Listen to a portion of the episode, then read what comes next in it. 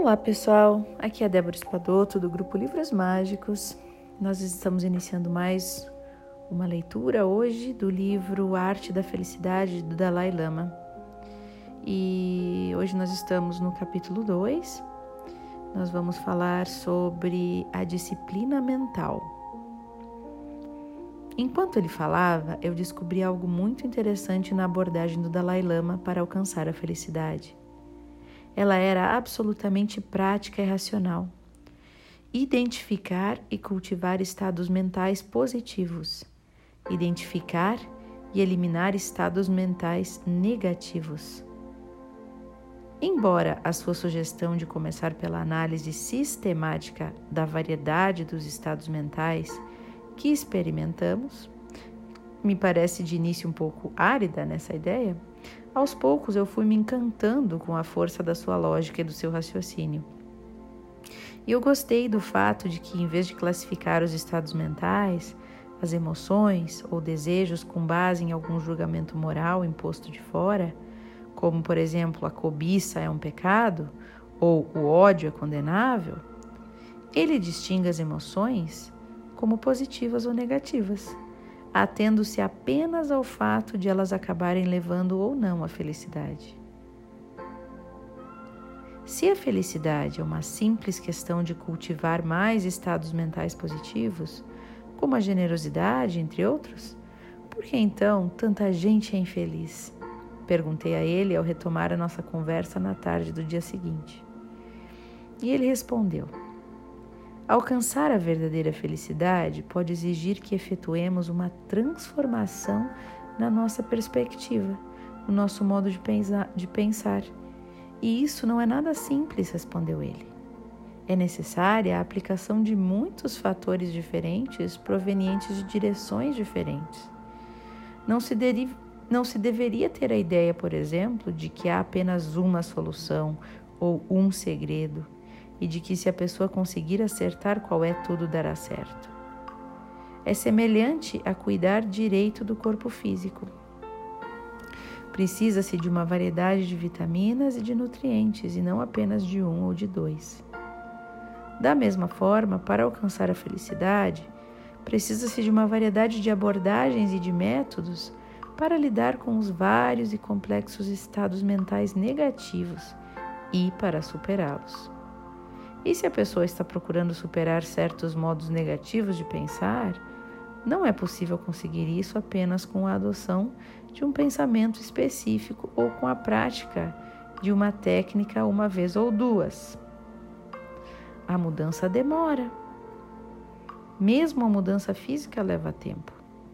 Por exemplo, se a pessoa está mudando de um clima para o outro, o corpo vai precisar de um tempo para se adaptar ao novo ambiente.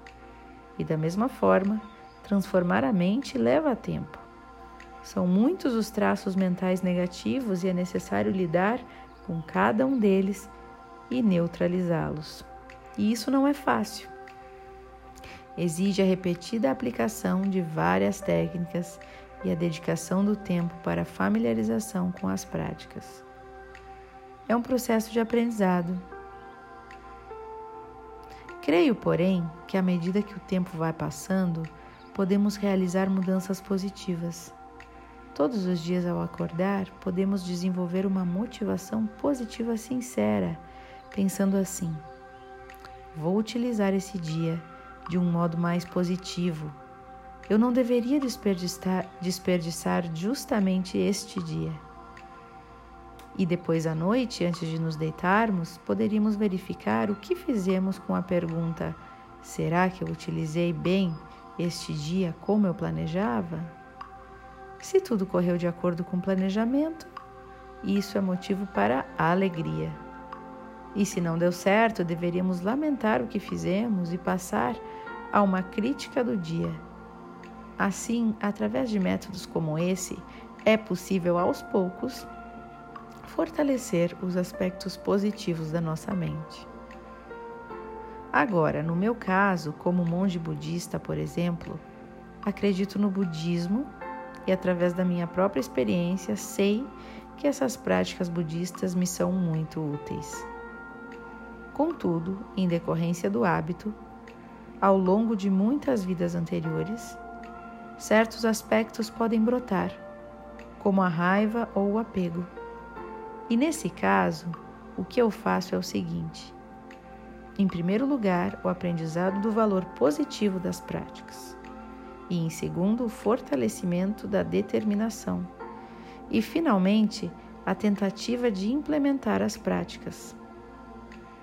No início, a implementação das práticas positivas é muito fraca. Com isso, as influências negativas ainda detêm grande poder. Porém, com o tempo, à medida que vamos gradativamente implantando as práticas positivas, os comportamentos negativos se reduzem automaticamente. Portanto, a prática do Dharma. O que, que é Dharma, né? Vamos ler aqui o que, que é Dharma. O termo Dharma tem muitas conotações, mas nenhum equivalente exato em, em inglês ou em outra língua. Ele é usado com maior frequência para fazer referência aos ensinamentos e à doutrina do Buda, abrangendo a tradição dos textos sagrados assim como o modo de vida e a realização dos realizações espirituais que resultam da aplicação dos ensinamentos. Às vezes, os budistas usam a palavra Dharma num sentido mais geral, querendo dizer práticas religiosas ou espirituais em geral, a lei espiritual universal ou a verdadeira natureza dos fenômenos. E usam o termo Buda, Buddha Dharma, Buda Dharma, desculpa, para se referir de modo mais específico aos princípios e práticas do caminho budista. Então, o termo Dharma em sânscrito deriva da raiz etimológica que significa segurar, e nesse contexto a palavra tem um significado mais amplo, o de qualquer comportamento ou, ou entendimento que sirva para refrear a pessoa ou para protegê-la, evitando que passe pelo sofrimento e suas causas. Então, voltando ao livro, a prática do Dharma é de fato uma constante batalha interior que substitui o antigo condicionamento ou hábito negativo por um novo condicionamento positivo. E assim o Dalai Lama continuava explicando e continuou. Não importa qual seja a atividade ou a prática a que nós queiramos nos dedicar, não há nada que não se torne mais fácil com o treinamento e a familiaridade constantes. Por meio do treinamento, nós podemos mudar, podemos nos transformar. Dentro da prática budista, há vários métodos voltados para o esforço de manter a mente calma quando acontece algo de perturbador. Através da prática repetida desses métodos, podemos chegar ao ponto em que alguma perturbação pode ocorrer mas os efeitos negativos exercidos sobre a nossa mente permanecem na superfície, como ondas que podem agitar a superfície do oceano, mas que não têm grande impacto nas profundezas. E embora minha experiência pode ser muito limitada, descobri a confirmação disso da minha própria na minha própria prática. Portanto, se eu recebo alguma notícia trágica, naquele momento posso experimentar alguma perturbação na minha mente, mas ela desaparece muito depressa. Ou ainda, posso me irritar e gerar alguma raiva, mas da mesma forma ela se dissipa com rapidez. Não há nenhum efeito nas profundezas da mente, nenhum ódio, e esse ponto foi alcançado através do exercício gradual e não ocorreu da noite para o dia. Claro que não. O Dalai Lama vem se dedicando ao treinamento da mente desde os quatro anos de idade. Olha só. Bem, o treinamento sistemático da mente, ou seja, o cultivo da felicidade, a genuína transformação interior através da seleção deliberada de estados mentais positivos, que é seguida da concentração neles, além do questionamento dos estados mentais negativos, esse treinamento sistemático da mente é possível agora, graças à própria estrutura e função do nosso cérebro. Nascem os com cérebros que já vêm equipados geneticamente com certos padrões de comportamento instintivos. Uh, são predispostos mental, emocional, emocional e fisicamente para reagir ao ambiente com atitudes que permitam a nossa sobrevivência. Todos nós somos assim. E esses sistemas básicos de instruções estão codificados em inúmeros modelos inatos de ativação de células nervosas, de combinações específicas de células do cérebro que atuam em resposta a algum dado acontecimento, experiência ou pensamento. No entanto, a configuração dos nossos cérebros não é estática. É irrevogavelmente fixa. Nossos cérebros também são adaptáveis. E os neurocientistas documentaram o fato de que o cérebro pode projetar novos modelos, novas combinações de células nervosas e de neurotransmissores né, que são substâncias químicas que transmitem mensagens nas nossas células nervosas do cérebro, que é, o nosso, então podemos apresentar combinações novas de células e neurotransmissores em resposta a novos estímulos. Então devemos estimular, né? Na realidade, o nosso cérebro é muito maleável e sempre está mudando reconfigurando seus circuitos, sempre de acordo com um novo pensamento e novas experiências. E em decorrência desse aprendizado, a função dos próprios neurônios individual muda também, o que permite que os sinais elétricos transmitem, desculpa, transitem por ele com maior rapidez. Os sistemas chamam isso de plasticidade, a capacidade de mudar que é inerente ao cérebro. E essa capacidade de redefinir a configuração do cérebro, de desenvolver novas conexões neurais, foi demonstrada em experiências como, por exemplo, a, real, a realizada pelo Dr. Avi Kearney e Leslie nos National Institute of Mental Health, né, no Instituto Nacional de Saúde Mental.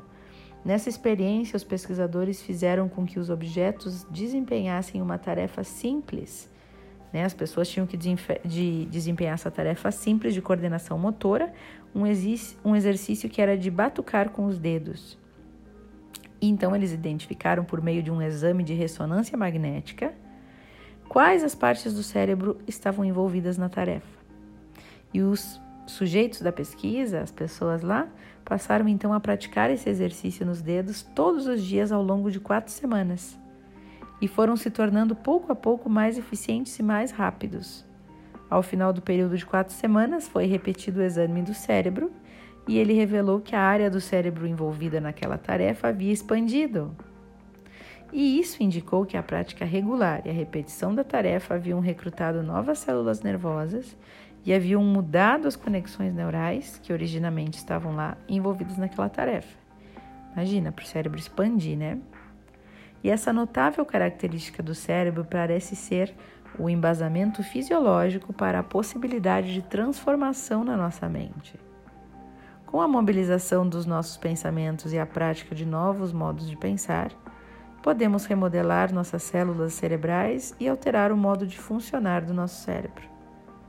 Ela é também a base para a ideia de que a transformação interior começa com o aprendizado, né, com novos estímulos, e envolve a disciplina de substituir gradativamente o nosso condicionamento negativo, né, que corresponde aos nossos padrões atuais característicos que estão ali ativando nossas células nervosas de maneira negativa, e substitui então por um condicionamento positivo, formando novos circuitos neurais. E assim, a ideia de treinar a mente para a felicidade passa a ser uma possibilidade real. É interessante, né, pessoal? Eu acredito muito nisso.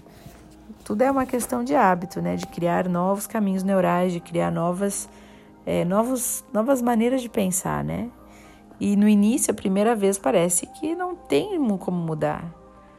Né? Cada vez que aparecer um pensamento negativo, se a gente já é como se fosse um alarme. Pensei uma coisa negativa, sei lá, pensei algo negativo a meu respeito. Ai, tô gorda, né? Se eu combinar comigo mesma que a cada vez que eu pensar tô gorda, eu vou trocar o pensamento e pensar não, estou emagrecendo, né? Ou sei lá, alguma coisa de não, eu estou saudável e bonita. Mas sempre a mesma coisa para criar a força, né? E criar o hábito. Então, sempre que aparecer aquilo, como um alarme que te instiga a pensar, trocar o pensamento. O, nas primeiras vezes parece ridículo, né? Parece muito difícil, mas com o tempo aquilo vai se tornando mais fácil. Cabe a gente querer praticar, né? Então, pessoal, esse foi o áudio de hoje. Eu desejo a vocês um bom dia e ótimas reflexões.